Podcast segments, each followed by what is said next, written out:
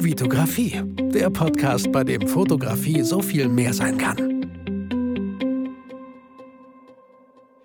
Hi, mein Name ist Vitali Brickmann und ich freue mich, dass du wieder in einer weiteren Podcast-Folge dabei bist. Ich habe mal wieder, wie du im Titel gelesen hast, einen Gesprächspartner hier in meinem Interview.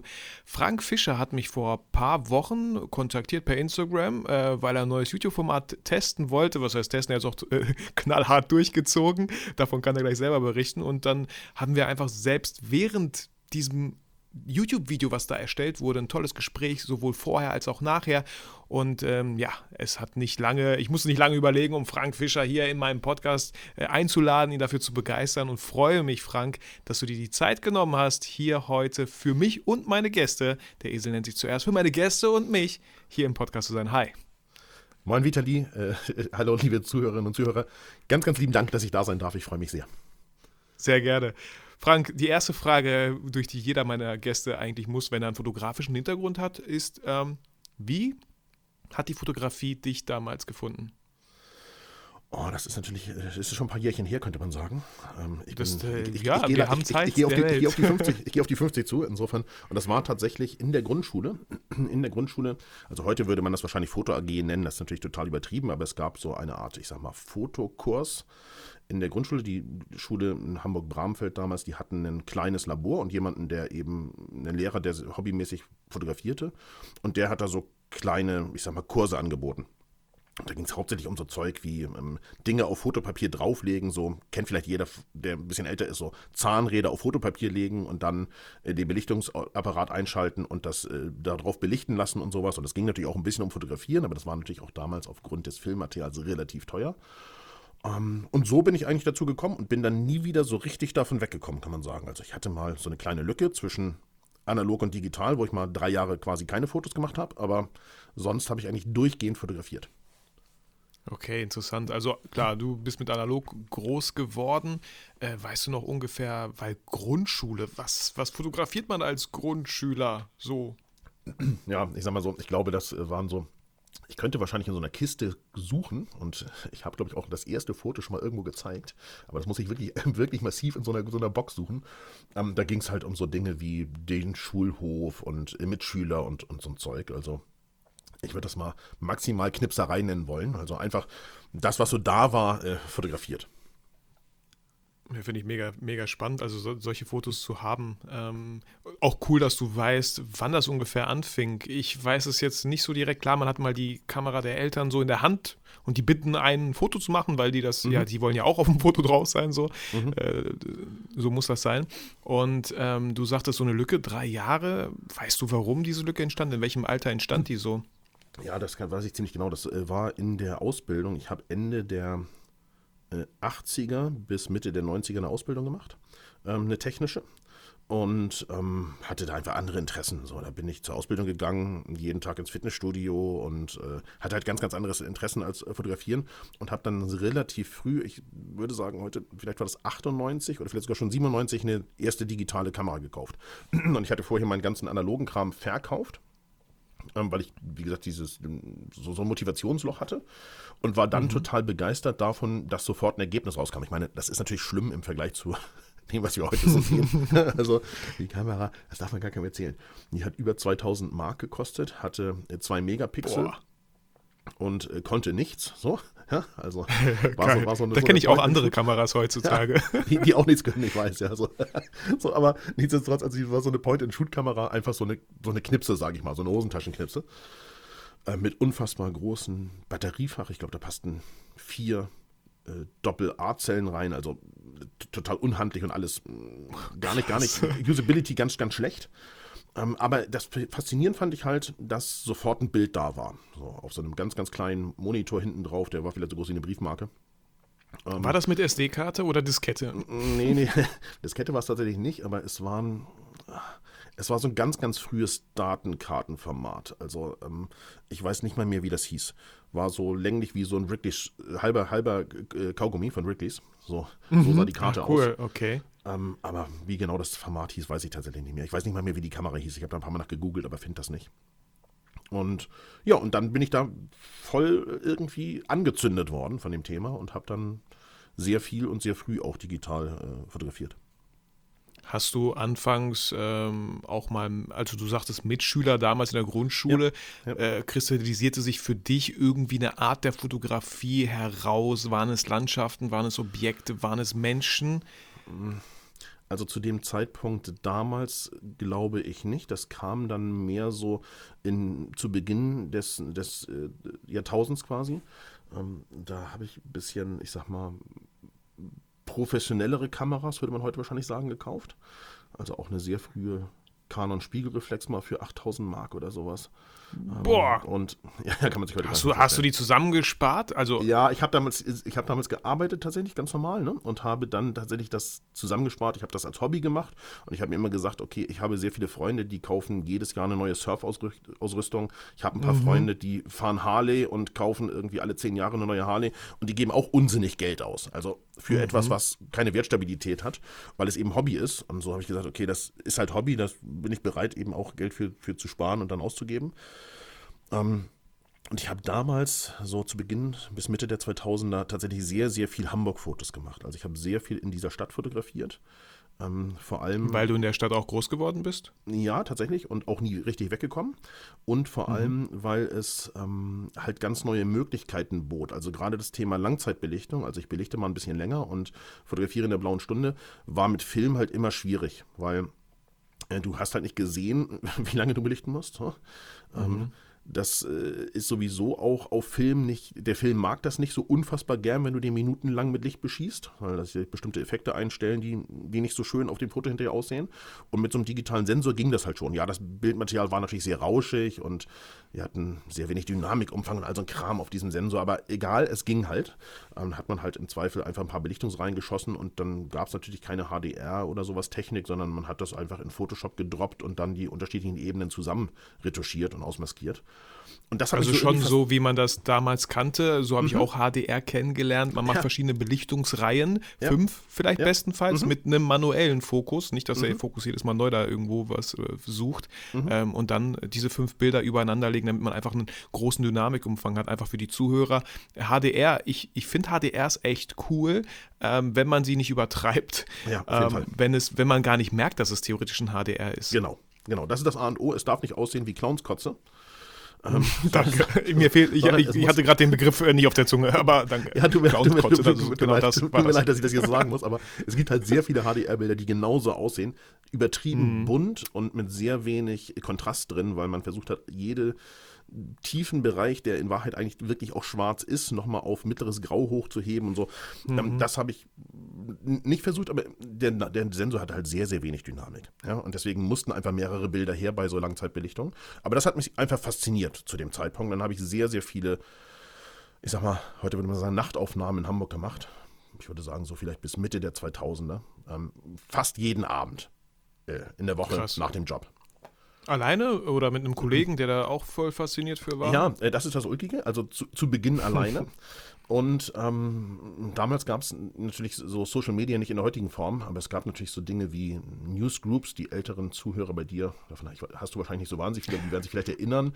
Oder sagen wir, ich sag mal Foto-Community, ja, so die gute ja, alte ja. deutsche Plattform Foto-Community. Foren, Foren. Genau, ne? und Foren, also. die gab es natürlich alles, genau. Und ich habe halt Bilder auch gezeigt und ein bisschen was dazu erklärt und äh, gesagt, warum ich das gemacht habe und wie ich das gemacht habe und so weiter. Und dann kamen vermehrt einfach Menschen um mich zu und haben gesagt, du Frank, ähm, ich würde morgen Abend einfach, wenn du Bock hast, nimmst du mich mit, kann ich mitkommen? Und mir war das natürlich ganz recht, weil mit jemandem zusammen was zu fotografieren macht immer mehr Spaß. Also nicht immer, aber oft mehr Spaß als alleine. Ähm, ist oft auch nicht ganz so effektiv, aber egal, äh, der Spaßfaktor ist halt, halt höher. Ja.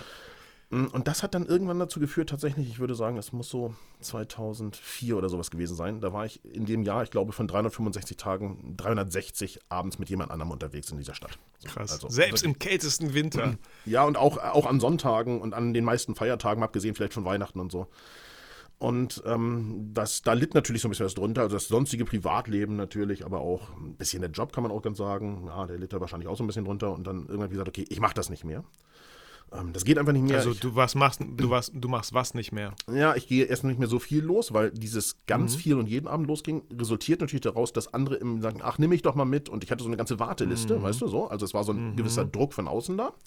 Mhm. Ähm, also mir war klar, ich möchte nicht mehr so oft losgehen und ich möchte auch nicht ständig jemanden mitnehmen, ähm, sondern wieder mhm. für mich alleine auch ein bisschen was ausprobieren können, ohne im Prinzip dem anderen erklären zu mü müssen, was ich gerade tue, damit er das nachmachen kann. Ja. Ja, so. ja. Das war halt einfach, ich war überdrüssig, könnte man heute sagen. So. Und dann kam der Erste und sagte, du Frank, äh, das ist kein Problem, aber ich würde dich auch dafür bezahlen. Dann kann man ganz offen sagen, so bin ich dann ja, mal Fototrainer und Inhaber von meiner Fotoschule geworden. Weil äh, das ist ein Zufallsprodukt gewesen. Es kam aus der Situation heraus, dass jemand sagte, Frank, wenn du mich so nicht mehr mitnimmst, kein Problem, was musst du mir zahlen, damit du mich mitnimmst. Klingt heute ja. absurd, wenn ich da auf, auf jetzt irgendwie äh, äh fast naja, 20 Jahre Fototrainer-Dasein also, zurückblicke, aber ja. Ja, ja, aber guck mal, wir, wir schrecken immer vor Geld sofort zurück mhm. in der deutschen Kultur, würde mhm. ich sagen. Ne? Das ist einfach nur, wenn man das mal, wenn man das Geld mal so ein bisschen rausnimmt, ist einfach nur eine Wertschätzung demjenigen gegenüber, wie viel ihm das wert wäre, mit dir mitzugehen und mit dir Fotos zu machen. Er könnte ja auch sagen, boah, was soll ich machen? Soll ich irgendein mega schönes Bild für dich malen? Soll ich irgendwie, mhm. weißt du? Aber mhm. Geld ja, klar, ist halt klar. die einfachste Währung ja, äh, als Tauschgeschäft. So. Mhm. Und äh, ne, man muss ja nicht sofort sehen, oh, jetzt nimmt er Geld dafür. Nein, es ist so, weißt du, ich würde auch echt viel Geld zahlen, um bei so einer Netflix-Produktion dabei zu sein, ja? Oder ja, bei so einem krassen Filmset, so, weil ja. mir das einfach so viel wert wäre, diese Erfahrung zu machen. Mhm. Und da, das, das finde ich, find ich super. Also, ähm, wie lange, wie lange hat das ungefähr gedauert, bis die ersten dazu kamen? Also, wo du angefangen hast, Leute mitzunehmen, bis hin, wo einer gesagt hat, ey, ich würde auch dafür Geld nehmen? Ja, tatsächlich dann nicht äh, so Geld ewig, geben? genau, tatsächlich dann nicht so ewig lange. Also, vielleicht dieses so anderthalb Jahre oder sowas. Also, direkt nachdem ich für mich den Entschluss gefasst hatte, ich drehe das Ganze ein Stück zurück und trete ein bisschen kürzer und kümmere mich auch mal wieder um andere private Dinge und so weiter. Ähm, danach passierte das quasi sofort, weil diejenigen, die schon mit mir unterwegs waren, merkten halt, äh, ich, ich, ich, schreibe Frank an und sage, Achtung, äh, ich, wann gehst du mal wieder los? Kann ich dabei sein? Und ich sage, nee, tut mir leid, ich mache das in der Form nicht mehr. Also das ging natürlich sehr schnell. Ich habe das natürlich auch erklärt, warum das so ist und hatte ja auch meine eigenen und guten Gründe für mich. Und, ähm, und dann ging das tatsächlich sehr, sehr schnell. Und dann bin ich sehr schnell dazu gekommen, dass ich gesagt habe, okay, es macht einfach tatsächlich am Ende gar keinen, oder es macht auch Sinn, mit Einzelnen das Wissen zu teilen, aber das äh, ist vom Zeitumfang natürlich dasselbe. Also muss irgendeine Idee her, wie man das Wissen auf einem Termin mit mehreren teilen kann. So und so habe ich mal mit Fotoworkshops angefangen. Ich glaube 2003 oder 2004. Ganz cool. Und äh, die ersten Fotoworkshops waren dann tatsächlich das Thema Langzeitbelichtung nachts. Ah, nee, das, tatsächlich, also die, die gab es auch sehr schnell, aber tatsächlich waren die ersten so klassische Grundlagengeschichten, mhm, weil okay. das zu einem Zeitpunkt war, als die ersten halt einfach auch Kameras kauften. Also mhm. ähm, es war, ich weiß nicht, ob es da die Canon 300D schon gab, kann ich nicht genau sagen. Aber so, so um den Dreh, sage ich jetzt mal. Also auf alle Fälle ging es los, dass, dass, dass das Segment einfach mit Kamerageneration zu Kamerageneration im Preis halb so teuer wurde. So. Ähm, das war so ein Zeitpunkt, als, die, als der, der Konsumermarkt quasi angegriffen wurde von den großen Ka Kameraherstellern. Und mhm. ähm, das hat natürlich dafür gesorgt, dass viele Fragen hatten, weil die kamen entweder aus der analogen Fotografie und haben da in Automatiken fotografiert, das ging ja nach wie vor, da muss man dazu sagen, es gab schon erste Handys, die so ein bisschen on the fly Dinge bearbeiteten, gerade so, so beim iPhone. Das konnte ihr sehr, sehr früh auch so erkennen, ah gut, das ist der Himmel, da mache ich den mal ein bisschen blauer und ah, da unten, das ist grün, das muss dann wohl die Wiese sein, die mache ich mal ein bisschen grüner und so. Ne? Also wir beide, mhm. wir beide wissen, wovon ich rede. Also das Bild sah relativ brillant, relativ ja. früh aus, auch Mitte so der 2000er auf den ersten iPhone-Generationen. Nur in sehr klein, aber es ging schon. Und Menschen kauften sich irgendwie für 2000 äh, Euro, oder war das doch D-Mark damals? Egal, äh, so eine Spiegelreflex und stellten fest, das Bild ist hier gar nicht besser als, oder so gar nicht so wahnsinnig viel besser als aus meinem Handy, wenn ich das in 10 x 15 printe. Äh, da muss ich irgendwas tun, mhm. weil ich habe jetzt Geld investiert in ein Gerät. Und ganz offensichtlich liegt es nicht am Gerät, sondern an mir. Und deswegen waren die ersten Sachen tatsächlich viel so Grundlagenkurse. Blende, Belichtungszeit. Ja, also vor, was stelle ich vor, an der Kamera Vor zwölf Jahren, 2008 habe ich auch ne, eine Spiegelreflex, meine erste geholt. Ich hatte damals mhm. mit Fotografie jetzt nicht viel am Hut, man hat immer wieder mal Fotos mal mit einer digitalen ja. Kamera. Ja. Aber äh, weißt du, als mein Sohn geboren wurde, da wollte man eine schöne Kamera, mit der man mhm. jetzt einfach ne, so, so seinen Lebensweg festhalten kann.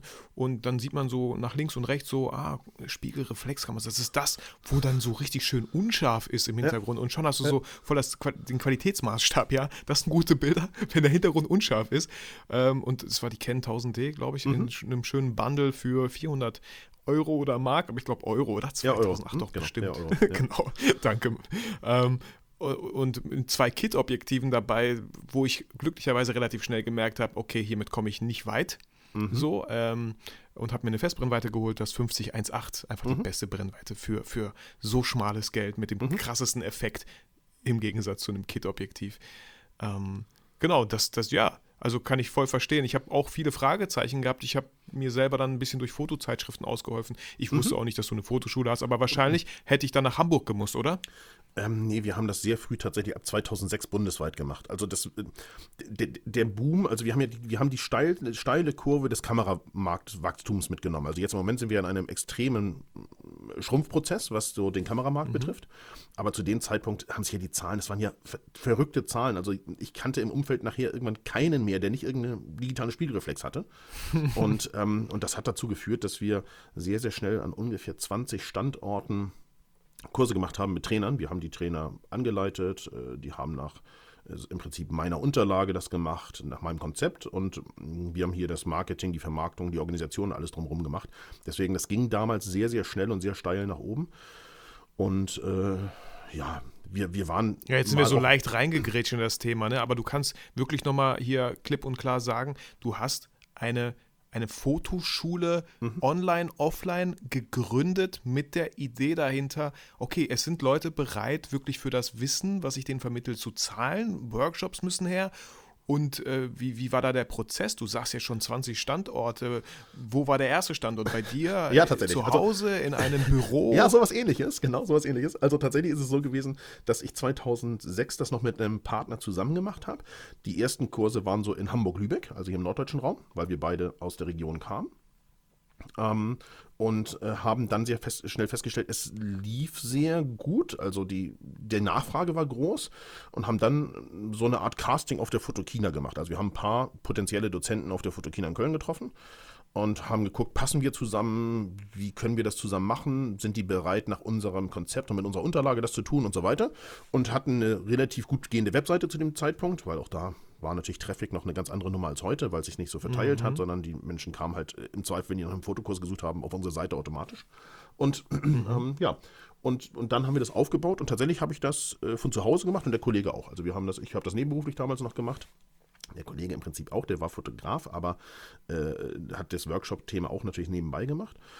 Und 2009, äh, als der Laden dann so richtig gut lief, konnten wir nicht mehr zusammenarbeiten, aus aber rein privaten und persönlichen Gründen. Und dann habe ich einfach neu firmiert so, und habe gesagt, pass mal auf, ähm, ich habe so viel Zeit in dieses Thema gesteckt. Ich möchte das nicht aufgeben und äh, habe einfach einen neuen Firmennamen gemacht, habe einen Teil des Teams mitgenommen, äh, die die wollten natürlich nur und äh, hab, wir haben das auch ganz offen so besprochen und dann ja und dann habe ich neu firmiert und seitdem gibt es die FF Fotoschule und da war ja der Boom auch noch da. Das muss man ganz klar sagen. Wir haben sind weiter gewachsen und also also was die Anzahl der der Kurse betraf und Workshops und das lief einfach so ein bisschen wie so ein Selbstgänger zu dem Zeitpunkt. Das kann ich heute gar nicht mehr erklären. Also also ich, ich, muss nicht selber darüber Aber spannend, wenn man darüber nachdenkt, ne? Ja, ja genau. Wenn man darüber niemand, nachdenkt, man stellt sich sein. selber selten solche Fragen und ja. dann, und dann äh, interessiert mich wirklich. Und ähm, du sagst, auf der Fotokina hattet ihr da wirklich einen Stand? Nein, nein, nein, nein. Wir haben nie einen Stand auf der Fotokina gehabt, sondern ähm, wir waren mhm. die, ganz, die ganze Messezeit einfach auf der Fotokina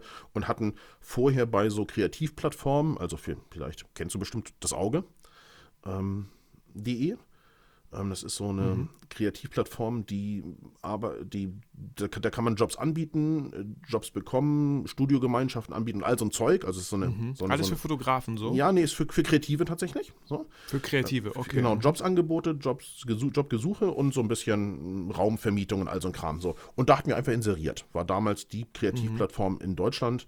Ich glaube, die gibt es heute noch. Und ähm, da hatten wir einfach inseriert und haben gesagt, okay, wir suchen einfach Fototrainer ein Begriff, der damals auch gar nicht so im, im Raum stand überhaupt, also ganz allgemein und äh, mhm. für Folgendes und haben das auch genau beschrieben, was wir, was wir wollen und was wir, was wir machen. Und haben dann ein paar einfach auf der Fotokina getroffen und haben gesagt, okay, wir brauchen einfach am Standort sowieso. Das wäre toll, weil der deckt dann das und das und das ab. Also, ich sag mal so Klassiker, ne? Köln, ja, bist du, hast du Düsseldorf gleich ja. mit dabei? Ich weiß, die Düsseldorfer fahren nicht so gern nach Köln, aber wenn man was lernen will, dann quert man auch mal den Rhein. Ne? Äh, ja, so ja, Schöne Location. Genau, so in der Region Heidelberg, Mannheim zum Beispiel. Da haben wir natürlich Großstädte wie München und, äh, und Berlin und ja, und so ein paar, paar dazwischen Nürnberg, Nürnberg, äh, Würzburg, Frankfurt und so und haben einfach ein paar Standorte ausgeschrieben und dafür Menschen gesucht, die bereit waren, in unserem Sinne und mit dem, was wir vermitteln wollten, Menschen was beizubringen, fotografisch. So Kann man es. sagen, das ist ein Franchise-System, was ihr da gemacht habt? Ist das, ist das Ähm, ein Franchise? Ich weiß ja, nicht ja. die Definition von Franchise, Ja, aber ja, Fr- Franchise ist es nicht ganz tatsächlich. Also, ähm, und heute würde ich es auch, äh, beim, in- so wie ich es mache, in keinem Fall bezeichnen. Also, das waren natürlich alles Freiberufler, aber die waren im Prinzip nicht an dem System richtig beteiligt. Ich bin mir auch nicht ganz sicher, wie das mit Franchise überhaupt ist. Ähm, Es gab auch ein paar, ich sag mal so, wieder die, äh, der, die, die hatten natürlich dann irgendwann viele Kunden, wir hatten irgendwann viele Kunden und viele hatten die Grundlagen und so die Nachtfotokurse besucht. Und dann wollten die natürlich mehr. Ist ja klar, dann kannst du die Kunden natürlich sagen, okay, mehr machen wir nicht, geh woanders hin. Und dann gab es natürlich unter den Dozenten Fotografen, die hatten halt Spezialgebiete. Also sagen wir mal, ich nehme mal. Studiofotografie. Genau. Oder der andere konnte halt ganz besonders gute Streetfotos machen. Der war gut, um nach einem vorgefertigten Konzept die Grundlagen zu vermitteln. Und der konnte vielleicht auch noch die Nachtfotografie vermitteln, aber seine, seine Passion war eigentlich was anderes. Nämlich Studiofotografie oder Porträt oder äh, Street oder was auch immer. Und dann haben wir deren Ressourcen genutzt, haben gesagt, pass auf, wir machen neben den Fotokursen, die ein ganz festes Konzept haben und ganz strikt sind nach unserer Vorgabe, machen wir Workshops. Bei meinem Workshop, da geht es darum, dass die Gruppe zusammen arbeitet und man gemeinsam an einem Thema arbeitet. Und natürlich stimmen wir mit dir, Dozent, äh, Trainer, die Sachen ab, was, was du tust und was, was du da machst. Aber wir partizipieren einfach von deinem eigentlichen Know-how und deiner Passion und bieten das zusätzlich an. Und dann, ja, dann entwickelte sich das einfach wie so eine Rakete, sag ich jetzt mal. Ja, voll. Also richtig- das macht total Sinn. Also, wo, wo Leute sagen würden, ja, mehr kann ich nicht, ich habe halt nur 24 Stunden am Tag, habt ihr das einfach weiter und größer gedacht und geschaut, okay, äh, wie, wie können wir das so, ich sag mal so Mini-Franchisen? Ja, also, um vielleicht ist es auch tatsächlich Ja, ein klassisches so eine- Franchise-System. Ich bin mir auch gerade nicht ganz sicher. Ja, genau. Aber finde ich ein tolles Konzept. Und jetzt aktuell ähm, einfach auf www.ffotoschule.de. Also ich packe sehr gerne natürlich alle Links in die Shownotes, äh, wer sich da interessiert. Ähm, aber wo steht ja aktuell? So, was passiert jetzt? Ich meine, wir können gerne so vor Corona sagen und dann äh, mit Corona, was, was, wie war da vielleicht nochmal, äh, was musstet ihr umdenken? Wie musstet ihr umdenken? Ja.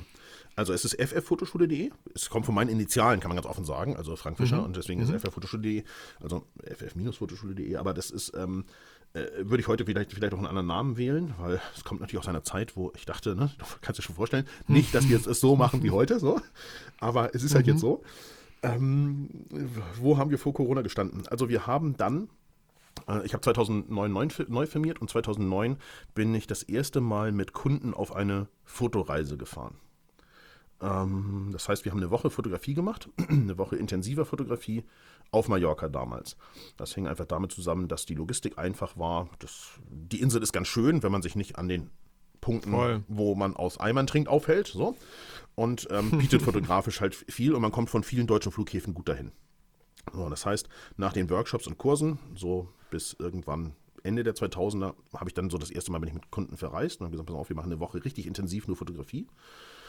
Und jetzt gehen wir einfach mal zehn Jahre direkt weiter. Das ist dann größer und größer geworden und in 2019, also dem Jahr vor Corona, sind wir mit dem Team ungefähr 30 Wochen äh, in dem Jahr auf dieser Welt auf Reisen unterwegs gewesen. Neben dem ganzen Workshop und Kursgeschäft, was ein bisschen gegenüber den Reisen rückläufig ist. Also es bewegt sich gegeneinander so ein bisschen, weil Grundlagenkurse verkaufen sich nicht mehr so wie irgendwann in den 2000ern, weil weniger Menschen, die ihre erste Kamera kaufen, aber Erlebnisse sammeln auf Reisen, wenn das organisiert ist und derjenige, der dahin, den, der Trainer, der damit hinreist oder auch die zwei Trainer wissen, zu welcher Zeit stehe ich am besten an welchem Ort und wie komme ich da hin und äh, wo geht es vom Parkplatz weiter und wo ist das nächste, wo man gut essen kann, dann ist das halt einfach eine organisierte Reise und ähm, da haben ganz offensichtlich viele Spaß dran. So, da sind wir also sehr, sehr viel gereist.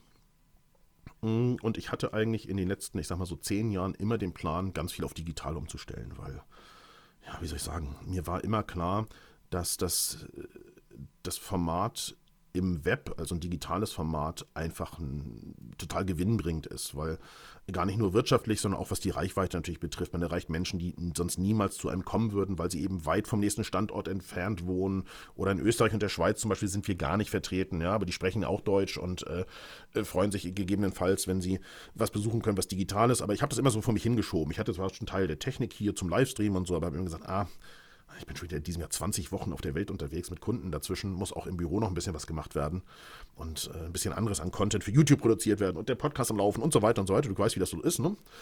Ja, das weiß gesagt, ich zu okay, gut. okay, das digitale Zeug, ach, das machen wir dann, wenn Zeit ist. Da kommt, die Zeit kommt und Ja, dann ja. werden wir das irgendwann mal machen. So. so, und dann kam natürlich März 2020, also quasi ziemlich genau vor einem Jahr. Und ähm, wir waren im Januar ganz normal nach Lanzarote gereist. Da war Covid-19 ziemlich weit weg. Also war eine äh, Krankheit, die es in China gab. Ich war Ende 2019 noch in Hongkong, da war das gar nicht Thema. Aber so Anfang 2020, als ich dann auf Lanzarote mit Kunden war, war mir klar, okay, es gibt ein Thema, aber es war halt weit weg. Ne? So, ähm, dann bin ich noch mit einem Trainerkollegen äh, nach äh, Venedig geflogen zum Karneval Venedig mit einer Kundengruppe. Da war das Thema näher, aber in Venedig selber, also Stadt Venedig, war das Thema auch relativ weit weg. Aber es war natürlich sowohl in der Lombardei und in Venetien schon Thema, das muss man ganz klar sagen. Wir sind gerade noch so weggekommen, kann man sagen. Ähm, weil wir am Sonntag, bevor der Karneval abgesagt wurde, ist unser Abreisetag bei dieser Veranstaltung. Also wir waren dann schon unterwegs und sind nicht in dieses Chaos der, des abgesagten Karnevals noch reingeraten. Und dann kam So wie der. meine Frau und ich mal am 11.11. uns gedacht haben, dass wir nach Köln shoppen fahren. Das ist eine großartige Das ist crazy, das, wir wussten es wirklich nicht, ne? Und dann sitzen wir im Zug so, hier riecht es nach Alkohol, nach Bier schon relativ früh morgens so, warum feiern die Menschen? Und dann, oh Mann, ey, das war eine echt lustige Erfahrung, ey. So, und dann bin ich tatsächlich äh, im März noch nach Island geflogen mit einer Reisegruppe. Ähm, Island war quasi Corona-frei. Ich glaube, die hatten zwei Fälle. Es war auch noch ganz normal erlaubt zu reisen. Und bevor ich nach Island geflogen bin, war das in, in Deutschland ein Randthema. Also es gab die Fälle in Bayern, von denen wir uns, an die wir uns alle erinnern. Es gab die Fälle in Heinsberg, an die wir uns alle erinnern, aber es gab sonst. Es war kein, kein Pandemie-Thema in der Öffentlichkeit. Und als ich dann zurückkam, also äh, zehn Tage später, das war dann Mitte März, war mir klar, okay, dieses Land hat sich verändert. In den zehn Tagen, die ich nicht da war, ist die Stimmung eine ganz andere gewesen. Und es war ein Freitag, glaube ich, als wir zurückgekommen sind. Und an dem Montag habe ich einfach mal für einen mittleren fünfstelligen Betrag für viele der Trainer und viele Standorte und so weiter Livestreaming-Equipment bestellt. Ich habe gesagt, okay, jetzt ist der Zeitpunkt. Das weiß ich ganz genau. Es wird der Zeitpunkt kommen, es gibt hier ein Problem. So, und zehn Tage später waren wir im ersten, manche nennen das Lockdown. Ich würde mal sagen, es war ein leichter Shutdown. Er war so ein bisschen gelockt äh, dadurch, dass sich viele äh, wie in einem Lockdown verhalten haben, aber eigentlich hatten wir ja gar nicht so die Einschränkungen wie viele andere europäische Länder.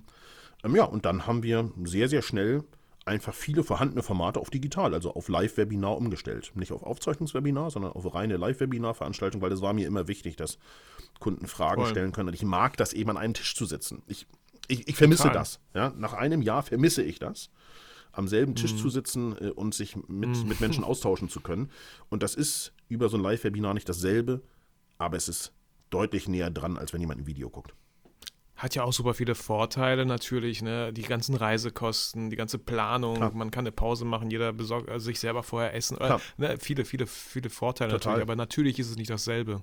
Total. Und das ist natürlich auch cool für diejenigen, die eben nie zu uns sonst kommen könnten.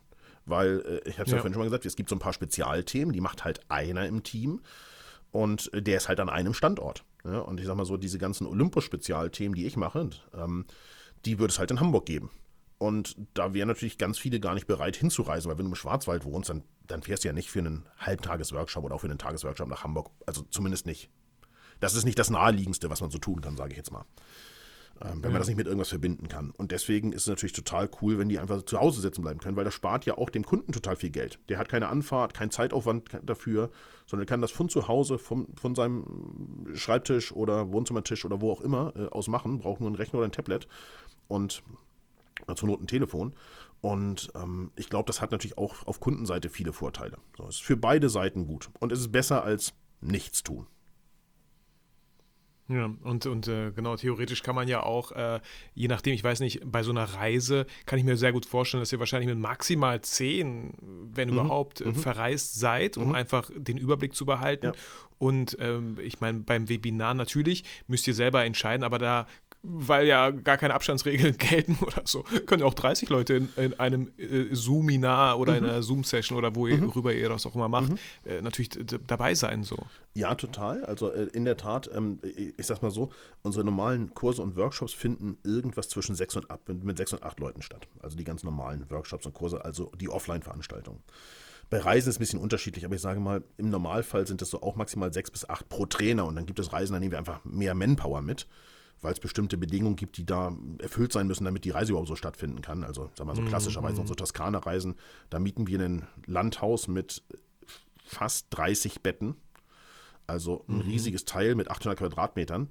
Gut, das muss ein bisschen bespielt Boah, werden. Frank, ne? So. Ich wäre so gern, wenn du das erzählst, ne? Und ich glaube, durch Scheiße. dieses ganze Corona-Ding kommt die Reiselust. Ich, hab, ich bin selten gereist, so, ne? Mhm. Aber boah, ich finde das so, ich, boah, das voll schön, dass es einfach Menschen gibt, die sich dazu bereit erklären, sowas für andere Menschen zu planen. Weil ich kann mir sehr gut vorstellen, wie viel äh, Aufwand das ist. Und natürlich äh, steckt das auch in Preis dann am Ende drin, diese ganze Planung. Aber trotzdem finde ich es so schön, dass es Leute gibt, die sowas erstellen für Fotografen, die einfach was erleben möchten. Mhm. Also danke hier an, äh, im Namen aller meiner Hörer und alle Besucher eurer Reiseworkshops. Ich, ich freue mich sehr tatsächlich, dass es dir gefällt und auch, dass es natürlich vielen anderen gefällt. Also vielleicht zur Toskana, da nehmen wir natürlich auch keine 30 Leute mit, das ist klar, aber viele wollen natürlich ein Einzelzimmer, ist auch ganz normal, ja, und das sind Doppelzimmer und dann mm, sind wir vielleicht mal 15, 16 oder 17 insgesamt und dann brauchst du halt, sind wir halt mindestens mit zwei Trainern da und meistens noch einem Assistent oder so. Dann nehmen wir einfach ein paar mehr mit, das hängt ein bisschen an den Gegebenheiten. Und ich selber vermisse das Reisen natürlich auch. Wir haben 35 Kann ich mir Fotoreisen abgesagt. Ja, seither, Ja. se- äh, bisher durch Corona. Ich möchte irgendwo hinfahren. Und ich selber bin, ich bin so weit, dass ich sage, äh, und wenn ich jetzt privat irgendwo hinfahren muss, weil Reisen mit Gruppen im Moment noch nicht geht, Hm. wenn ich mich in Moskau am Flughafen impfen lasse, dann nehme ich Sputnik 5. So weit ist es gekommen. Hm. Also siehst du, wie meine Reiselust ist, ja? Also ich bin einfach äh, Ja, auf Entzug, voll. so ein bisschen. Vor allem, wer 30 Wochen im Jahr verreist, der darf auch, äh, Entzugserscheinungen sind völlig okay. Ja. So, also und äh, zum Thema Ja. Webinare, natürlich Mhm. passen da ein paar mehr Leute rein in so einen Zoom-Raum, aber auch da versuchen wir, je nachdem, es hängt ein bisschen vom Thema ab. Wenn das so ein eher Frontalvortrag ist, dann könnt ihr auch mal ruhig ein paar mehr sitzen. Wenn das so was Interaktives ist, dann versuchen wir auch da die Gruppen klein zu halten. Ähm, ja, einfach, dann machen wir es lieber einmal häufiger, sage ich jetzt mal ganz offen. Also so ist meine Philosophie einfach und das ist auch im Trainerteam so Voll. Abge- also so wie ich es auch, glaube ich, gehört habe in Vorgesprächen, äh, es ist schon, äh, also diese ganze, Fotoschule ist natürlich auch geplant für ein ganzes Jahr. Man sieht Mhm. auf der Homepage, welche Kurse wann angeboten werden, zu welchem Thema. Man kann sich schon, man kann sich schon mal so einbuchen. Sehe ich das richtig? Mhm. Also die Kurse und die, ähm, also die Work- Workshops und die Webinare planen wir so ein bisschen rollierend. Ne? Da planen wir nicht ein ganzes Jahr durch, sondern da gibt es halt Termine so meistens fürs nächste Quartal und manchmal auch fürs nächste halbe Jahr, aber auch fürs nächste Quartal nur. Ähm, denn äh, es weiß ja gar keiner, wie schnell sich die Welt wieder woanders hin verändern wird. Aber Ja, gerade so eine ja, Reiseplanung, natürlich ist mein Halbjahr 2022 das erste total durchgeplant, was Reisen betrifft. Ähm, denn Hm. irgendwann muss ich dann ein Datum dran schreiben, denn wir haben natürlich zum einen Kunden, die müssen rechtzeitig ihre Urlaubsplanung abgeben. Ähm, andere Mhm. müssen sparen auf sowas. Also es ist ja auch nicht so, dass man, also wir sind bestimmt nicht der teuerste Veranstalter am Markt, aber es ändert nichts daran, dass es natürlich günstiger ist, wenn du nach Island alleine fährst, als wenn du mit uns dahin fährst. So, das ist klar. Ich, so. finde, ich finde auch beim Sparen, es ist einfach ein schöner Prozess, weil man sich die ganze Zeit freut, weil man auf etwas hinspart. Mhm. Ne? Und dann hat man zusammen und jetzt kann man diese Reise buchen. Also ist auch, ein, äh, ne, äh, da geht einigen, die direkt buchen, vielleicht ein bisschen was verloren, ja, weil Mhm. ich kenne auch Fotografen, die ich in meinem Podcast hatte, die haben äh, so lange gespart für diese Kamera und dann war der Druck natürlich auch höher oder ein ganz anderer auch mit dieser Kamera jetzt endlich mal Fotos zu machen, zu fotografieren und sie nicht einfach im Schrank liegen zu lassen, weil einfach ja eine krasse emotionale Bindung da beim Sparen allein schon aufgebaut wurde. Ja, Ähm, ich glaube, dass genau, auch das- tatsächlich Menschen, die sich sowas ersparen müssen, viel mehr Wertschätzung dafür haben. Also das gilt, für, Hm. Ja, gilt für ja. das gesamte Konsumverhalten. Also glaube ich. Ja, ähm, wenn voll. du dir, also ich sag mal so, wenn du so, so ein Einkommen hast, Tageseinkommen, um dir jeden Tag einen Porsche zu kaufen, 911. Wie viel, was Besonderes wird das sein, wenn du ins Autohaus gehst und den abholst? Das wird wahrscheinlich sehr wenig was Besonderes sein. Wie eine Milch, So. wie eine Milch im Edeka. So ein bisschen so, also- genau. Und deswegen glaube ich tatsächlich auch, und da möchte ich gar nicht meinen Kunden zu nahe treten, die viel Geld haben und sagen, ach, ich buch mir das einfach. Das ist total schön, dass ihr das könnt. Aber ähm, dieser Vorfreudeprozess ist bestimmt bei Kunden, die darauf sparen müssen, größer. Da gebe ich dir total recht. So, aber deswegen ist bei uns natürlich schon reisemäßig viel durchgeplant und Workshop und äh, Webinarmäßig immer so die nächsten drei bis sechs Monate, sage ich mal. Ja, cool. Und ähm, ich würde gern von dieser Fotoschule, du machst auch sehr viel wie ich, so, also du bist auch Ja. auf YouTube vertreten, äh, du machst auch einen eigenen Podcast mit einem Kollegen. Ähm, wollen wir, wollen wir mit YouTube anfangen? Gern. Ich finde das total spannend. Wann hast du mit YouTube angefangen? Warum hast du überhaupt angefangen? Und gab es auch so Momente, wo du sagst, ach nee, ich höre damit auf. Oh. Ist irgendwie unangenehm. Oh ja, also ich habe äh, ich hab da 2009 mit gestartet. Das ist echt lange her. 2009 habe ich das erste Video hochgeladen. Also quasi, ich glaube, das ist ein Jahr nachdem es YouTube gab gewesen. Also sehr, sehr früh. Und ähm, warum habe ich das getan? Weil ich so ein bisschen den Eindruck hatte, was mache ich eigentlich, wenn Google, weil ja damals gehörte YouTube nicht zu Google, wenn Google und Facebook nicht mehr performen? Also, welche, wie kommen Kunden, wie werden Kunden auf mich aufmerksam? Und ich merkte, dass beim Suchen von bestimmten Anleitungen ich selber auch bei YouTube landete. Auch damals schon, so, weil es einfach so sehr einfach gemachte Videos gab, die, wo jemand zeigte, Achtung, das, so machst du folgendes. Und so ist das mal gekommen. So habe ich ein, ein Konto eröffnet und habe gesagt, okay, ich lade da mal zwei, drei Videos hoch. Und dann habe ich aber ziemlich lange nichts gemacht. Das muss man auch ganz offen sagen. Ich habe dann bis, das kann ich heute nicht mehr genau sagen, ähm, müsste ich nachgucken. Ich sag mal so, vielleicht bis so 2014 oder sowas oder 15. Ganz wenig auf YouTube gemacht. Und dann wuchs die Plattform, dann wurde sie von Google gekauft, dann rankten die Videos plötzlich bei Google in der Google-Suche gut und so weiter. Und ähm, ich hatte auch mehr Erfahrung mit Videodreh. Ähm, ich hatte damals ein paar Projekte für FotoTV gemacht und so. Hatte ein bisschen mehr Erfahrung mit dem Videodreh. Ähm, meine, meine Technik konnte das mit dem Video ein bisschen besser und ich merkte auch, die Community möchte auch mehr in Verbindung mit einem bleiben. Also so zu Beginn war das ja so, wie ich vorhin auch beschrieben habe, da kamen viele Kunden, die kamen zum Grundlagenkurs und dann waren die auch weg. Dann haben die gesagt, okay, ich habe meine Kamera erklärt bekommen, alles wunderbar, damit kann ich arbeiten, ich fotografiere jetzt mein Kind, wie es aufwächst. So, weg. Und ähm, ich merkte aber so, dass, Kunden, dass es dann Kunden gab, die wollten halt auch noch was anderes haben und interaktiv dabei sein und so weiter. Und ich habe eigentlich immer so, das merkt man auch daran, wie es gestartet ist, so nach dem Motto gelebt, ich frage nicht als erstes mal, was können andere für mich tun, sondern was kann ich für andere tun. Und habe dann gesagt, ah, das ist eine gute Idee, ich mache ein paar mehr Videos. Und habe dann irgendwann, also ich kann es heute genau sagen, vor 340 Samt Samstagen, wann immer das gewesen sein mag, an, angefangen, äh, wöchentlich eine Bildbesprechung auf YouTube zu machen.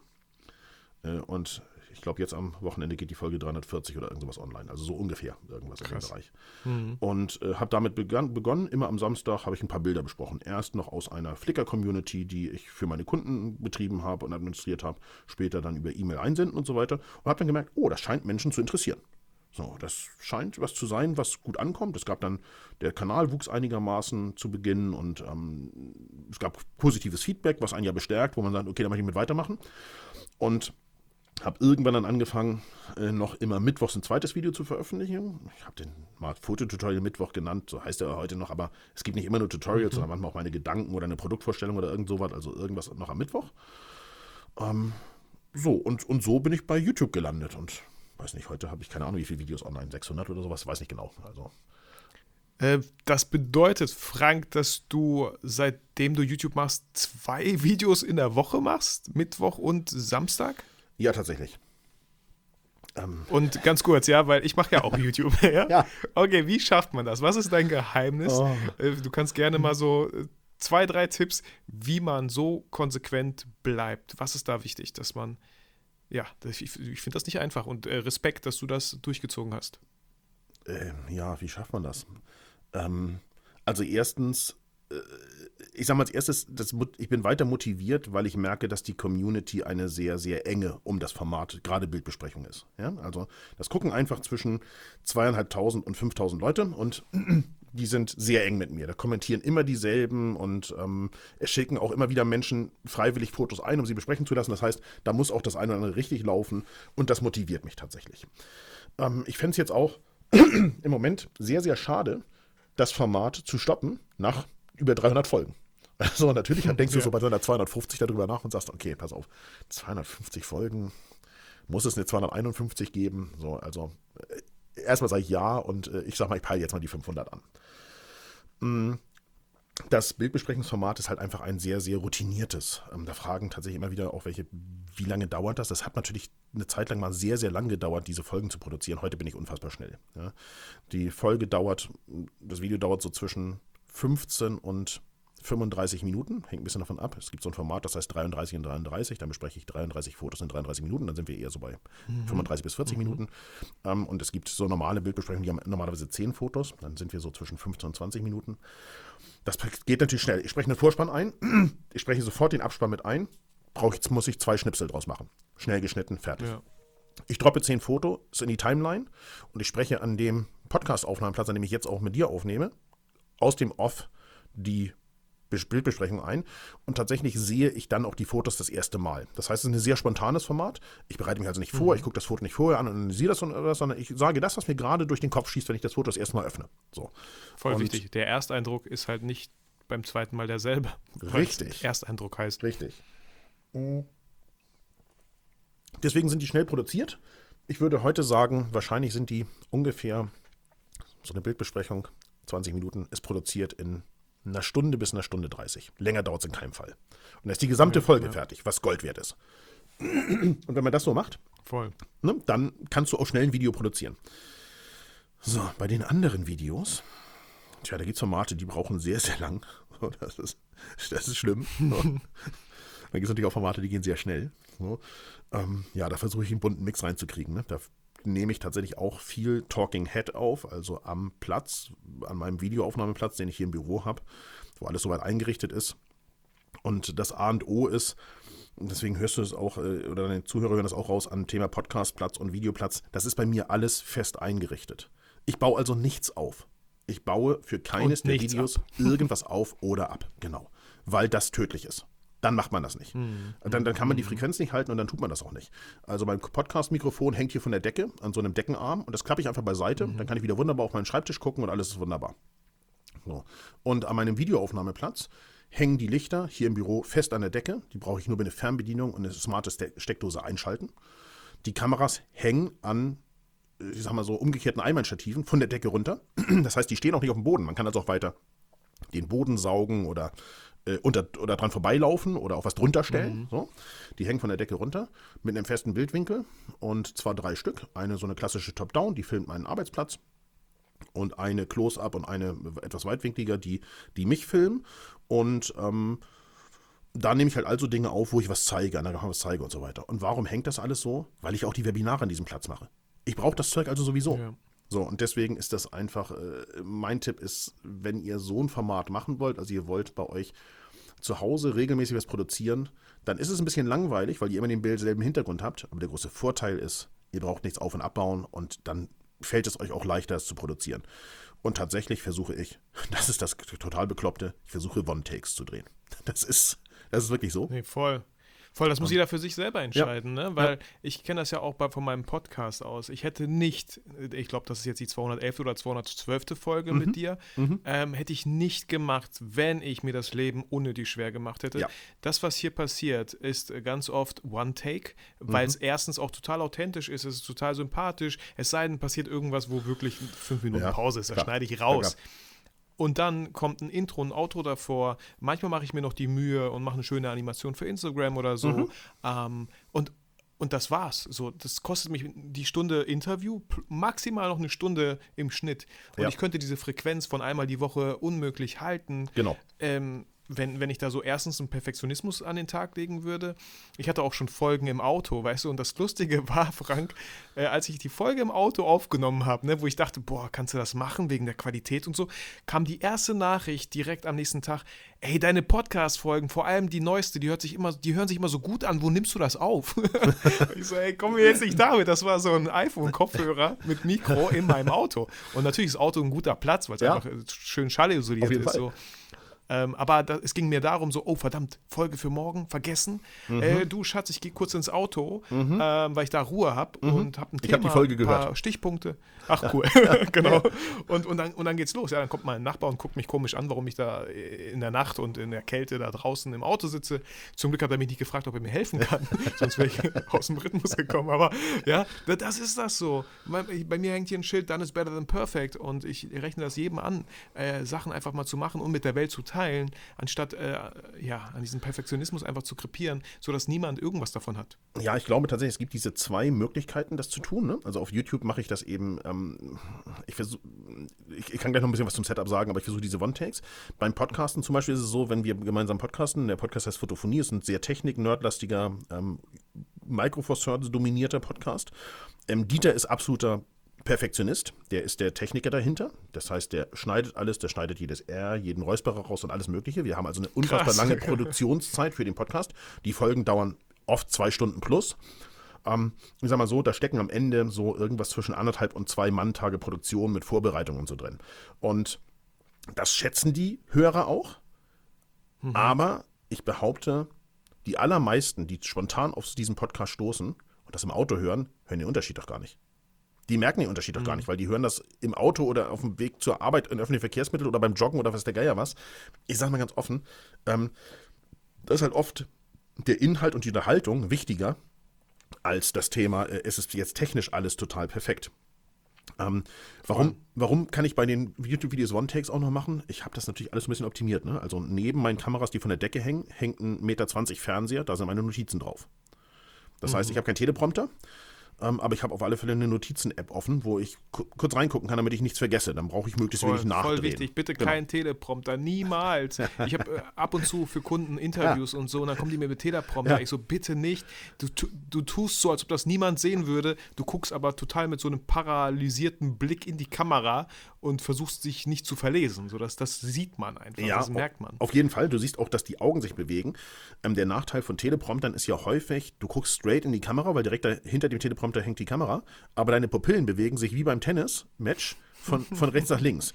Ähm, bei mir Ja. hängt der Fernseher so ein bisschen neben den Kameras und ich bewege den gesamten Kopf. Das heißt, ich versuche nicht mit den Augen darüber zu schielen, sondern ich bewege den gesamten Kopf, als würde ich im Raum rumgucken, was sowieso sinnvoll macht, ist, weil permanent, wenn du was mitzuteilen hast, eine Kernbotschaft, guck in die Kamera, straight. Aber ansonsten ja, ist ja. bei so einem YouTube-Video häufig auch schön, wenn man nicht immer nur direkten Blickkontakt mitten, mitten in die Kamera hat. So, und dann rekorde ich das auf hier so Atomos Shogun und, und Ninja 5. Die hängen direkt an den Kameras dran. So, und schwuppdiwupp ist das danach dann auch schnell geschnitten. So, weil ich habe alles auf Ja. äh, eine Synchro Synchron in Final Cut, ist klar. Und selbst wenn ich alle drei Kameras laufen habe, dann setze ich nur ein paar Schnittmarken und dann geht das halt, halt, halt auch das schnell. So, ich habe ja gesagt, es gibt auch, und das kennst du, Formate, die länger dauern, wenn du was on Location drehst und so weiter. Ja, das ist natürlich irgendwie ein anderer Aufwand und dann. Mhm, Ich freue mich da auch heute schwer. drauf. Äh, Ich da, hab's da, gesehen, da in der- drehen wir endlich mal seit langem. Ja. ja, Was macht ja ihr? mit der mit der Leica Q äh, draußen. Also Ja. so ein bisschen äh, back to the roots. Ich habe so mit meinen YouTube-Folgen damals angefangen. Ey, einfach nach draußen. Wir treffen Mhm. uns und dann schauen wir mal. Das Model hat zwei bis drei Outfits dabei. Ich nehme die Leica Q mal mit. Die habe ich geliehen bekommen von einem äh, Leica-Händler. Mhm. Ähm, natürlich mit der Bitte, vielleicht machst du darüber mal ein Video. Ich so ja klar, sehr gerne, Ja. wenn ich das verbinden kann. Ähm, und, und das machen wir. Und ich liebe es einfach, nicht zu wissen, was gleich passiert, theoretisch. Mhm. So und einfach, aber so lernt man halt auch irgendwie fotografieren, indem man rausgeht und nicht, obwohl du, Frank, so tolle Videos hast, ich so tolle Videos habe, nicht immer nur zu konsumieren. Ja, ich hoffe immer ähm, und du wahrscheinlich auch, dass die Leute danach motiviert sind, rauszugehen, Fotos zu machen und was auszuprobieren, weil das nimmt dir kein Video der Welt ab oder gar nichts, äh, selber die Erfahrung zu machen, ganz viele Fehler zu machen ähm, um einfach besser zu werden, aus diesen Fehlern zu lernen und zu wissen, ah, okay, ähm, in einer YouTube-Folge hatte ich das Mikro in den Kopfhörer eingegangen. Natürlich hatte ich keinen Ton die ganze Klar. Folge über. Ja. So, ja. Dinge passieren. Also dusselige Dinge passieren. Alles, was passieren kann, passiert auch. Und das passiert dir aber nicht wieder. Ne? Das ist ja das Entscheidende. ja.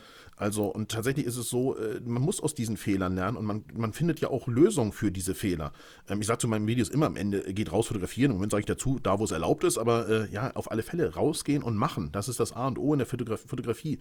Fotografie ist zum einen Kunst, aber ist auch ein ganz, ganz großer Teil Handwerk. Und das hat was mit Üben zu tun. Wenn man das nicht ständig übt, wird man nicht nur nicht besser, man wird schlechter. Also man muss das machen. ja? Also das ist mal Wer ganz, ganz aufhört, besser zu werden, hört auf, gut zu sein. Richtig. Ja. Ähm, und äh, ja, j- abgefahren. Und bei YouTube, ähm, ich weiß nicht genau, du hast das Datum besser im Kopf. Wir haben zusammen ein Video gemacht, ein Format. Kannst du gerne mal vorstellen, was die Idee dahinter ist? Und äh, nur ganz kurz mal anreißen und wann die Zuhörer das vielleicht äh, auch sehen können. Ähm, was, Ja. was war das da, was du. Genau. Also ich habe, äh, jetzt, jetzt wird es wirklich ein bisschen absurd. Ich versuche im Moment gerade ein drittes Video pro Woche äh, zu veröffentlichen. Ähm, das hängt ein bisschen damit zusammen. Weil du ja jetzt voll viel Zeit hast. Ja, das hängt, ne, tatsächlich ist natürlich ein bisschen Zeit, also durch die Nichtreiserei ist tatsächlich ein bisschen Zeit. Äh, Und zum anderen ist es so, ich habe natürlich in den letzten Wochen sehr viel Content produziert und dieser Content, das wissen wir auch beide, wenn der lange liegt, wird er davon nicht besser.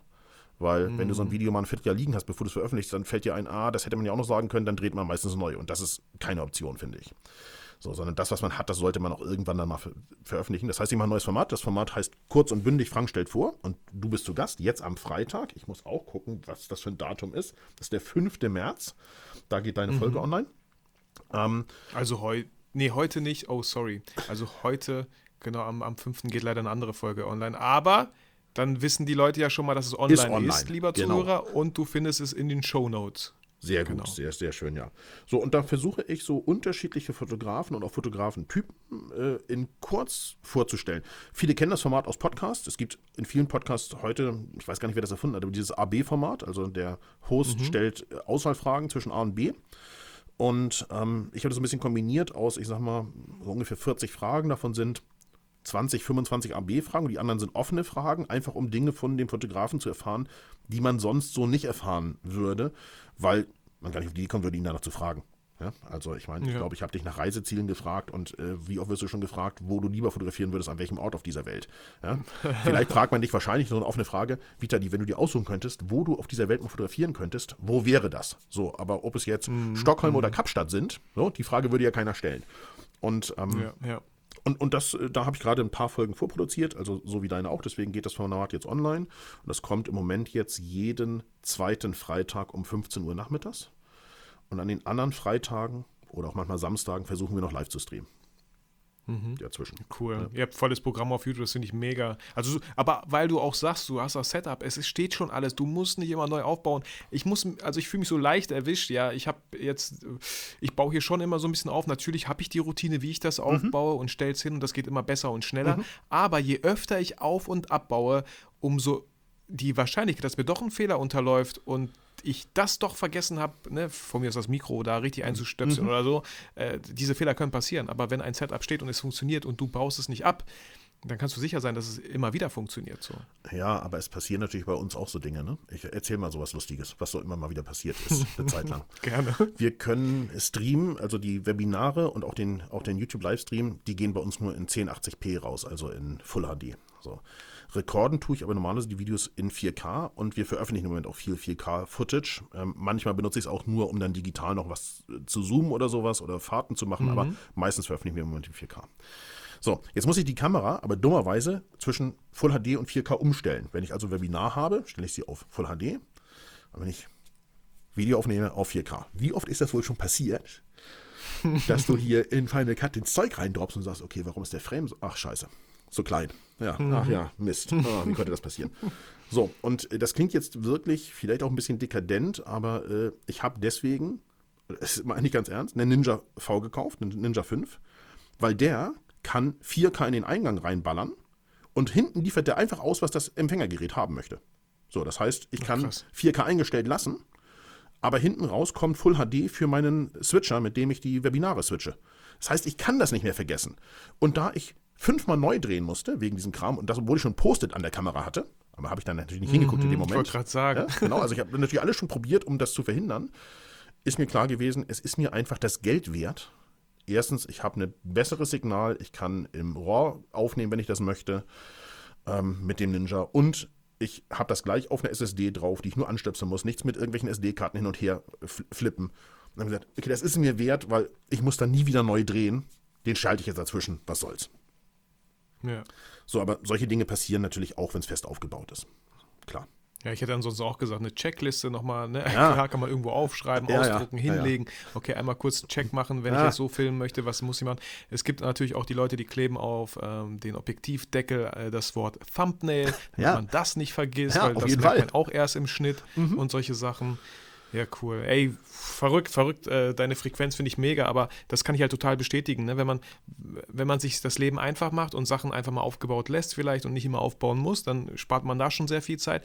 Und das fand ich auch so wichtig, was du sagtest, ja. Guck mal, bei mir war weil, weil diese Routine, wenn du so viele Folgen schon hast, und ich hatte auch Momente, wo ich dachte, oh verdammt, mm. für Freitag habe ich gar keine Podcast-Folge aufgenommen. Mm. Und ähm, aber ich stehe, ja, ich, boah, 200 Folgen lang gab es jetzt jeden Freitag eine Folge. Ich ja. kann mir, das geht nicht. Ja. Ich werde jetzt ja. eine Lösung finden müssen. So, natürlich habe ich das trotzdem zu entscheiden und ich könnte einfach so, nö. Aber ähm, ich habe mir selber den Druck geschaffen und dann wollte ich das auch. Und es ist ja auch eigentlich irgendwie immer möglich. Ja, ich, ich sag mal so, man, man, man kann sich diesen Zeitraum, Freiraum immer schaffen, wenn man das möchte. Und dann muss man eben immer überlegen, wie doll hängt mein Herz dran. Wir machen zum Beispiel mit der Fotophonie absichtlich keinen wöchentlichen Podcast, sondern dann, wenn beide Bock darauf haben. Weil ich immer gesagt habe, das ist mhm. so viel Zeitaufwand aufgrund der Vorbereitung, und das ist halt eher ein journalistischer Podcast, dass ich das auch wirklich. Ja, bei euch, ich, ja. Genau, ja, genau, das ist eben. Und ich, da muss ich mir auch vorher einen halben Tag Zeit nehmen, um zu recherchieren und Sachen nachzuarbeiten und so weiter. Und Dieter auch. Mhm. Und das, mhm. das kostet einfach Zeit. Und dann sage ich, das kann ich nicht wöchentlich machen. Das muss mir Spaß machen. Besonders wenn die Reisefrequenz wieder zunimmt, ja. dann geht das sowieso nicht. Ähm, ja, und dann kommt hinzu, ich habe halt auch mit YouTube einfach schon verrückte Erfahrungen gesammelt. Ne? Ich stand mal in Island auf dem Flughafen mhm. zum Abholen der Teilnehmer. Da steigt, kommt jemand an den Meeting Point und sagt: Hallo, ich bin sowieso. Frank, ich wollte dich einfach mal persönlich kennenlernen, deswegen habe ich das gebucht. Ich sag so, was? Ja. Also, ich dachte, du wolltest Island auf Island fotografieren oder Island fotografisch erleben ja. oder sowas. Also mit so einer Begründung ist ja noch nie jemand angereist ja, voll irgendwo. Schön. So, aber das äh, ist natürlich total schön und, und freut einen total. Und ich glaube auch, dass man bei YouTube aufgrund der Tatsache, dass man das auch noch das Gesicht sieht und so weiter, noch einen umfassenderen Einblick in die Persönlichkeit von einem Menschen bekommt, als beim Podcasten, wo man in Anführungszeichen nur die Stimme hört. Ja, voll. Und bei Video, ne, das ist mir schon so oft bei YouTube-Videos passiert. Ich, ich sag nicht immer, ich habe die Weisheit mit Löffel gefressen. Ne? Ich lerne jeden Tag immer neue Sachen dazu und das ist so cool. Wenn du dann eine Sache postest, dann gibt es natürlich äh, Besserwisser, die lassen da Klar. einen raushängen, aber andere weisen dich voll freundlich auf etwas hin, was ich nicht wusste und ich dachte, oh krass, cool, danke, dass du es gesagt hast. Äh, kann ich jetzt nächstes Mal beachten. Äh, und ohne diese Videos, ja, ohne nach draußen zu gehen, hätte mich niemand darauf aufmerksam machen mhm. können. Aber erst, indem mhm. man sich so ein bisschen traut, auch Fehler einzugestehen oder einfach nicht zu perfekt zu sein, so, ich weiß nicht alles.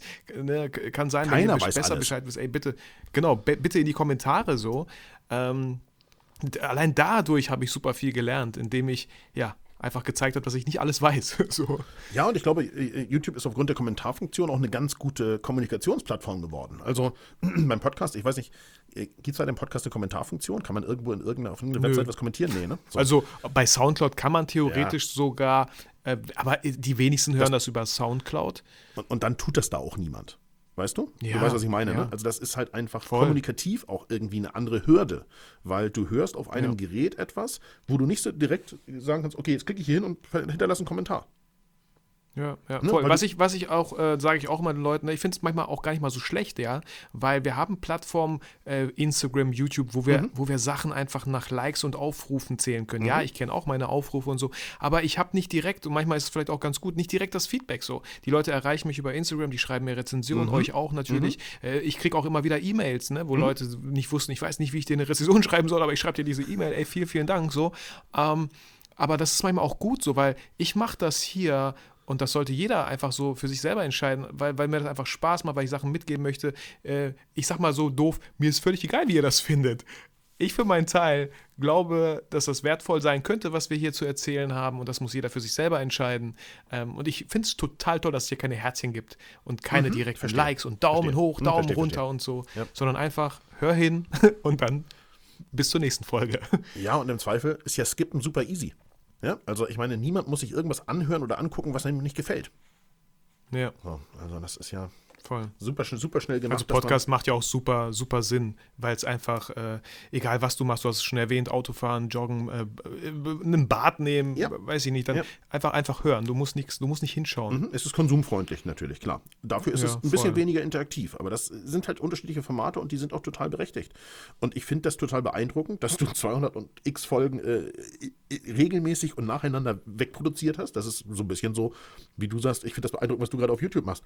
Und dazu sage ich dir auch, Vitali, nur weil ich jetzt im Moment versuche, irgendwie dreimal die Woche was zu machen, kann das auch sein, dass wenn hier eine riesen Reisewelle auf uns einbricht im Herbst und man kann plötzlich geimpft oder wie auch immer äh, wieder verreisen, dann weiß ich ja genau, was los sein wird. Ja, dann gibt es vielleicht auch mal mhm. zwei Wochen nichts. Also Bildbesprechung wird es immer geben, irgendwie, die schnell produziert. Aber ich will den Rest natürlich auch nicht für immer und dauerhaft versprechen. So, und auch der Fotojournal Mittwoch ist jetzt jahrelang nicht ausgefallen. Aber das kann natürlich dann passieren, weil ich jetzt viel rausballer. Aber ich mache das ja auch für mich. Ich mache das, weil ich Voll. gerne und Menschen was erzähle. entscheidest ja genau. am Ende. So. Ja. Und äh, weil ich ein Sendungsbewusstsein bestimmt auch habe. Also ich bin eigentlich ein schüchterner norddeutscher Jung, aber, äh, aber auf diesen Kanälen fällt es mir leicht, so vor der Kamera irgendwie irgendwas zu erzählen. Und wenn das dann ja. irgendwann mal zwischendurch nicht ganz so regelmäßig geht, dann ist es halt so. Ich glaube, dann ist auch niemand sauer. Ich glaube, das versteht auch jeder. Ja, Ach, ich finde es ich super, dass äh, es auch Leute wie dich, also dass es Leute wie dich gibt, so die einfach sowohl Podcast, YouTube einfach nach draußen Leuten was beibringen möchten, weil wir immer wieder natürlich auch in einer Gesellschaft leben, wo jeder erstmal so an sich ein bisschen denkt. So, ich glaube, das, das bessert sich so gefühlt mhm. immer mehr, mhm. dass Leute einfach bereit sind, Sachen zu geben, zu teilen und ja. so. Und das, das finde ich super schön, weil, und das wissen auch meine Hörer zu schätzen, das wissen äh, äh, glücklicherweise sehr viele Leute zu schätzen, wie viel Zeit dahinter steckt und dass es völlig kostenlos auch zur Verfügung steht. Ja. Und, und genau das ist ja auch dieses Vertrauen, was man dann den Leuten Leuten entgegenbringen, die dann so viel Vertrauen in einen Frank Fischer haben und sagen, ey, bis ans Ende der Welt mit dir, schreib einfach, äh, mach irgendeinen Termin fest und ich buche das Ding. Also ja, und den Workshop, weil ich einfach Bock habe. Mhm, genau, verrückt, verrückt. Total. Super. Frank, was äh, steht bei dir jetzt dieses Jahr noch an? Ich weiß, man kann nicht alles planen, aber trotzdem wirst du irgendwelche Pläne, glaube ich, gemacht haben. Wo ist dein Fokus bis auf drei YouTube-Videos in der Woche sonst noch so? Also, ja, tatsächlich. Also, wir bauen tatsächlich im Moment noch ein bisschen am Webinarprogramm rum. Wir machen im Moment, ich glaube, so ungefähr 20 Webinarformate, also verschiedene Webinare, das sind immer so zwei Stunden Live-Webinare. Und da gibt es so von, ich sag mal, Grundlagen über ganzen Satz analoge Fotografie, Olympus-Webinare, aber auch Filter, Landschaft, Porträt und alles mögliche an Live-Webinar. So.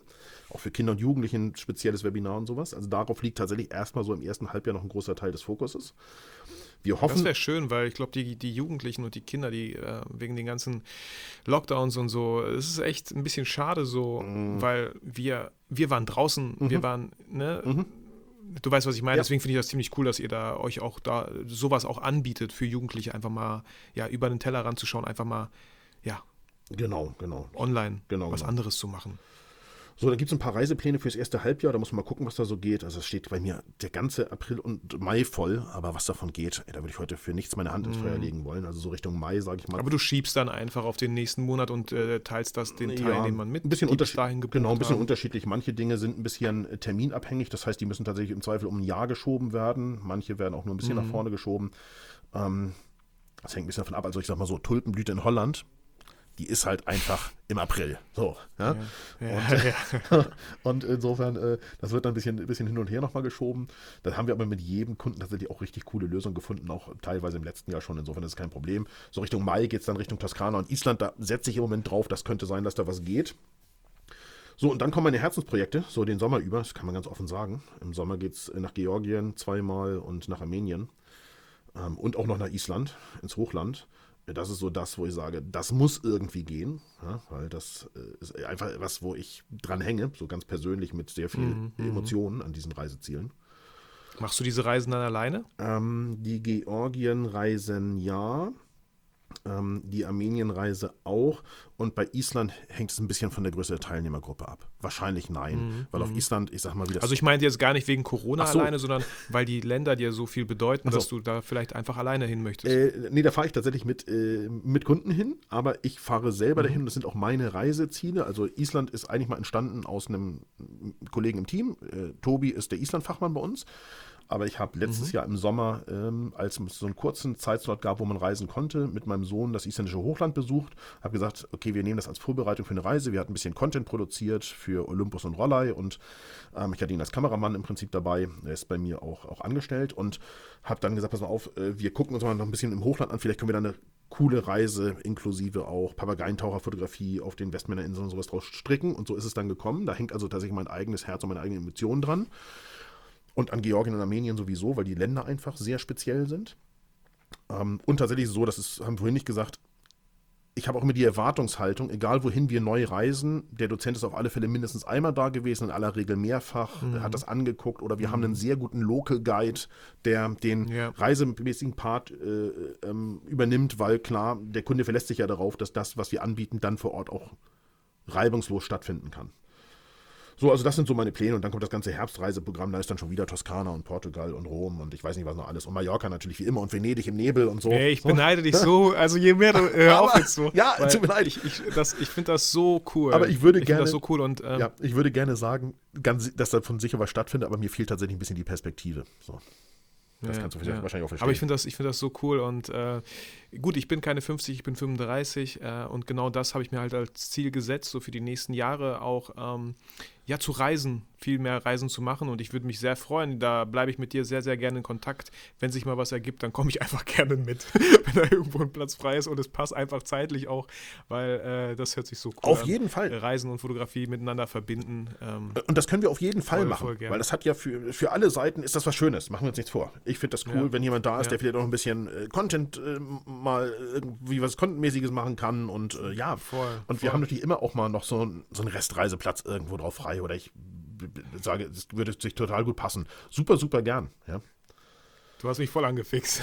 ich finde das finde ich mega. Aber ich freue mich auch drauf. Ja, Vorfreude ist die schönste Freude. Ich freue mich einfach drauf. Auch mit meinem Sohn teilweise. Ich glaube, ich habe einfach Bock auch auf Thailand und solche Kulturen, ja. Wo meine Frau irgendwie nicht so Bock drauf hat und dann sage ich, dann fahre ich halt mit meinem Sohn alleine. Oder vielleicht ist es dann mit meiner Tochter, die schon alt genug ist und da auch Bock hat.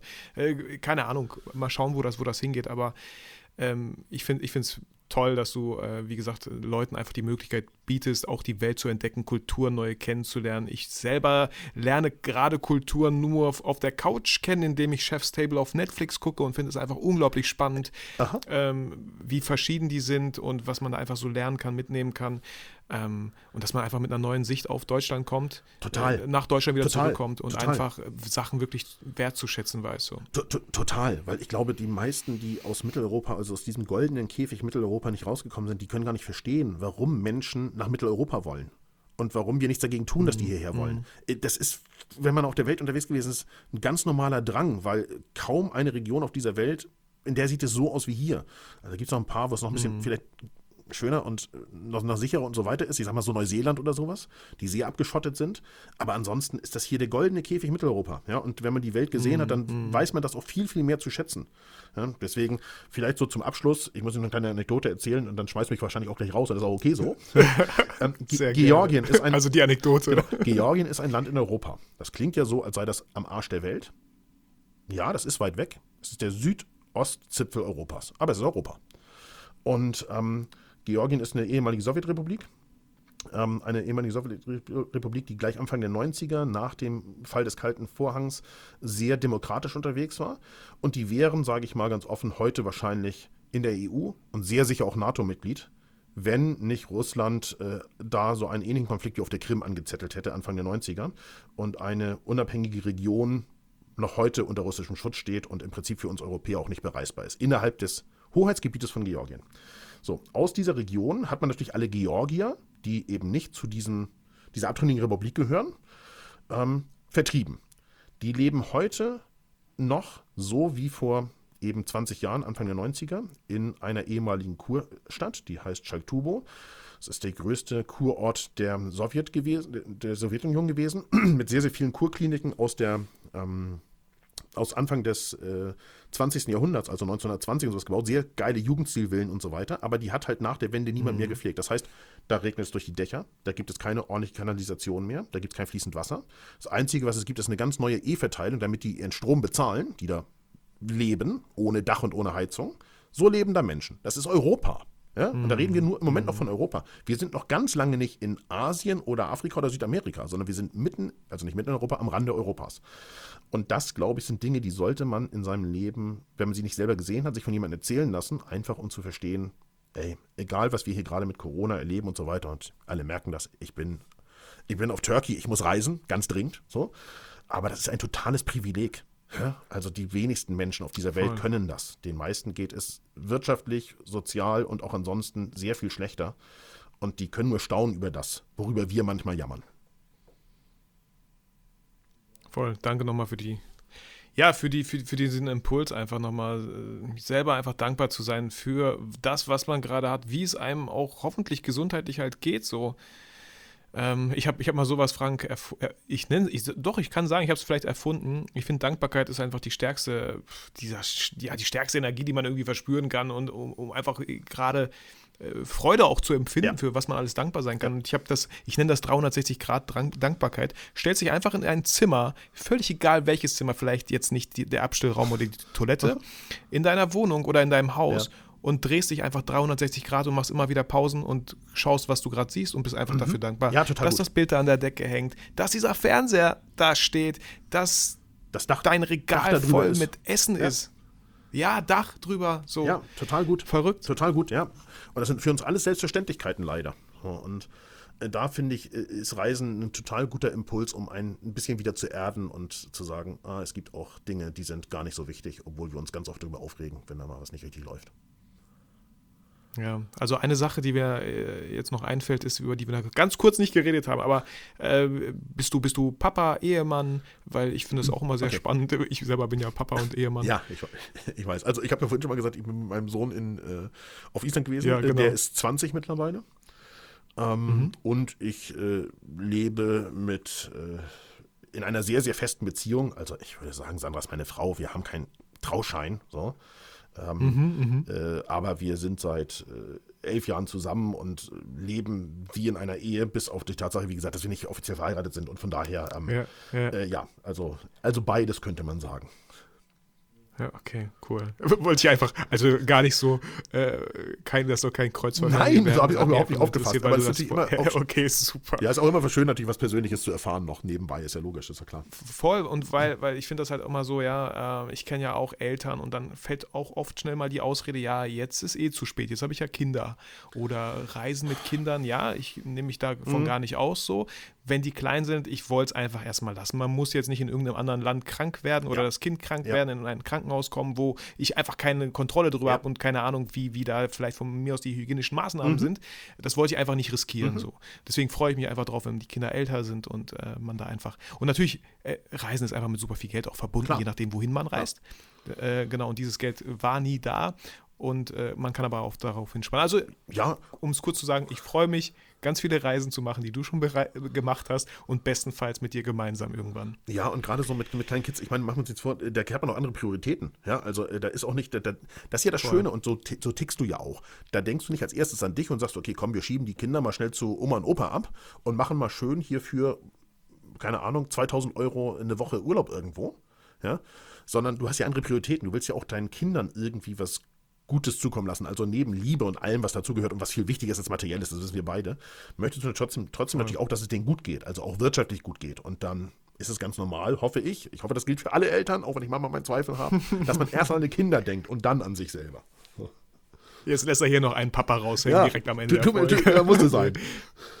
Ja, voll, voll gerne. Frank, vielen, vielen Dank für dieses tolle Interview. Danke für, für äh, das Teilen deiner Arbeit, was du so alles machst. Danke, dass du einfach diese Sachen machst für so viele Fotografie-Begeisterte, Fotografie-Anfänger, Fotografie-Fortgeschrittene, dass das einfach, äh, ja, dass da jemand sich hingesetzt hat und so ein Konzept auch ausgearbeitet hat. Ich weiß, wie viel Arbeit das ist. Nein, weiß ich nicht, weil ich nicht so viel Arbeit gemacht habe. Aber ich kann mir vorstellen, wie viel Arbeit das ist. Und äh, wie gesagt, finde das super, dass du das gemacht hast. Ähm, wünsche dir äh, eine schöne Zeit auf jeden Fall und ich hoffe, dass wir uns wirklich bald mal privat sehen, persönlich sehen. Ähm, ich packe, lieber Zuhörer, alles in die Shownotes, was man über Frank wissen sollte, alle Plattformen, die für dich interessant sein könnten, wenn du da weiter einsteigen möchtest, dich weiterentwickeln möchtest, vielleicht auch einfach was erleben möchtest auf so einer Fotoreise, dann die packe ich sehr gerne in die Shownotes. Frank, wenn du jetzt noch irgendwas hast, den du grüßen möchtest, was loswerden möchtest, dann ist jetzt der Zeitpunkt gekommen. Ich möchte einfach nur Danke bei dir sagen. Vielen lieben Dank, dass ich da sein durfte. Es ist total schön, wie unser Kontakt so entstanden ist und wie der auch jetzt im Moment ist. Das ist wirklich, wirklich richtig cool und wertvoll und ich freue mich sehr, wenn wir in Kontakt bleiben, mein Lieber. Dito, danke. Dito Frank, vielen, vielen Dank. Und äh, das sollte sich gar nicht so reimen. Ähm, ich wünsche dir, lieber Hörer, auch alles Gute. Vielen Dank, dass du dir diese Podcast-Folge angehört hast. Bleib motiviert und inspiriert, aber vergiss niemals, warum du eigentlich fotografierst. Ciao, Frank, mach's gut. Tschüssi, Daddy.